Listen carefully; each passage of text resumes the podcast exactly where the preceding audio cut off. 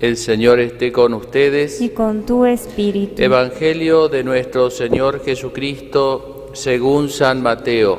Gloria a ti, Señor.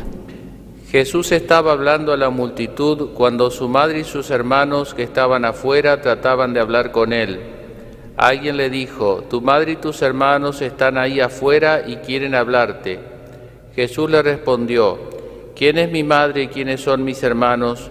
Y señalando con la mano a sus discípulos agregó, estos son mi madre y mis hermanos, porque todo el que hace la voluntad de mi Padre que está en el cielo, ese es mi hermano, mi hermana y mi madre. Palabra del Señor. Gloria a ti, Señor Jesús.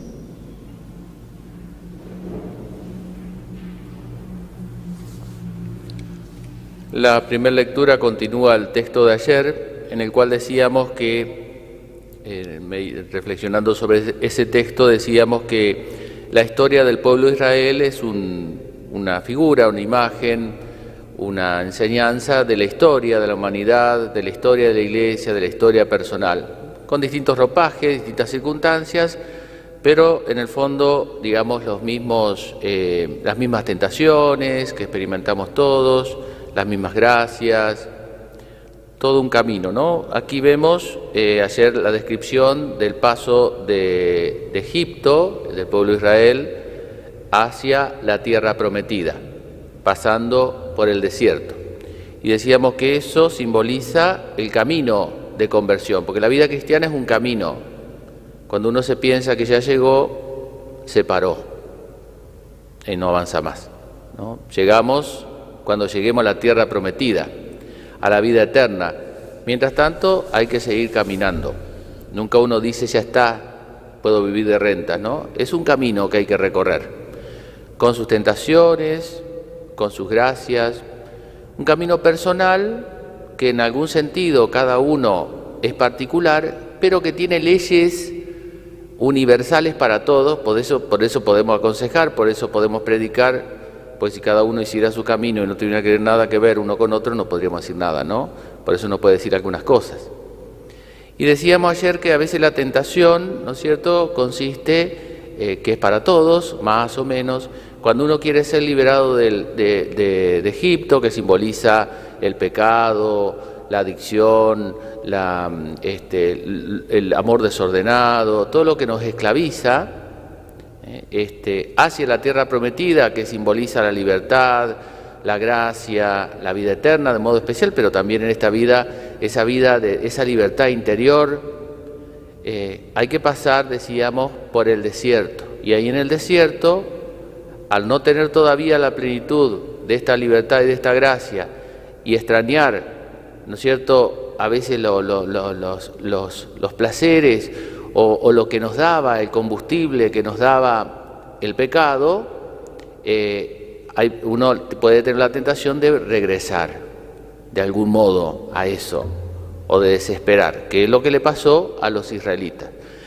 Gracias a Dios no regresaron, sino que siguieron confiando en Dios y hoy se da este milagro de este paso por el Mar Rojo.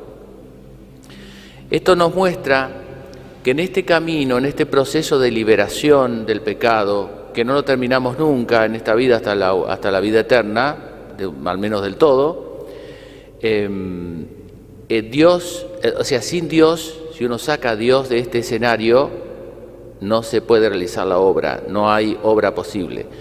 Es decir, la conversión, mm, por más que uno tenga que poner los medios humanos, pero no es, no es la autoayuda, no es un superarse a sí mismo, no es una lucha a fuerza de músculo, ¿no? o de inteligencia, de conocer más, entonces conozco más y como conozco más voy avanzando. No, no, no es así. Todo eso suma, pero la clave de sol de todo ese pentagrama que incluye sentimientos, inteligencia, voluntad, es la gracia de Dios. Sin Dios no hay liberación posible. ¿no? Sin Dios no hay conversión posible. Sin Dios el pueblo de Israel nunca hubiese podido escapar de Egipto. Sin Dios.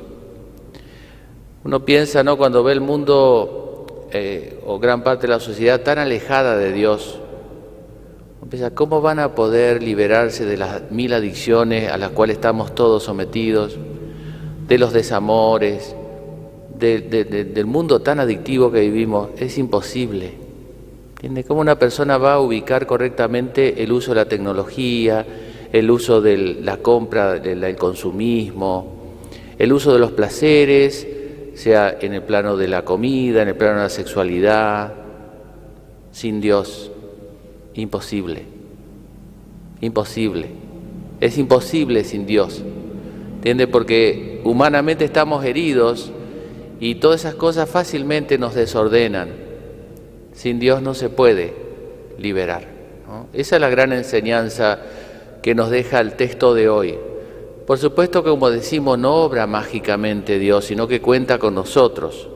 ¿eh? Él obra en nosotros y cuenta con nuestra confianza.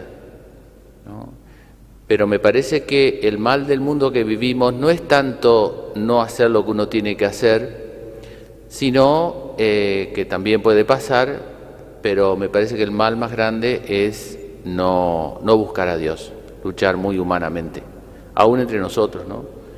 Y por eso a veces no logramos, eh, porque nos proponemos cosas, queremos mejorar en esto o aquello, pero no mejoramos nuestra oración, por ejemplo.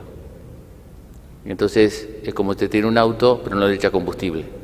Quiere hacer un viaje, tiene todas las intenciones, estudia el mapa, pero si no tiene combustible no se va a mover el auto.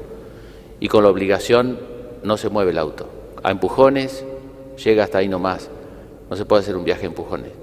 El combustible es el amor, ¿no es cierto?, de nuestra vida y ese amor, el amor de Dios es un don, es un regalo que hay que pedir. Le pedimos a la Virgen entonces la gracia de colaborar y confiar para que Dios en nosotros y a través de nosotros haga grandes cosas.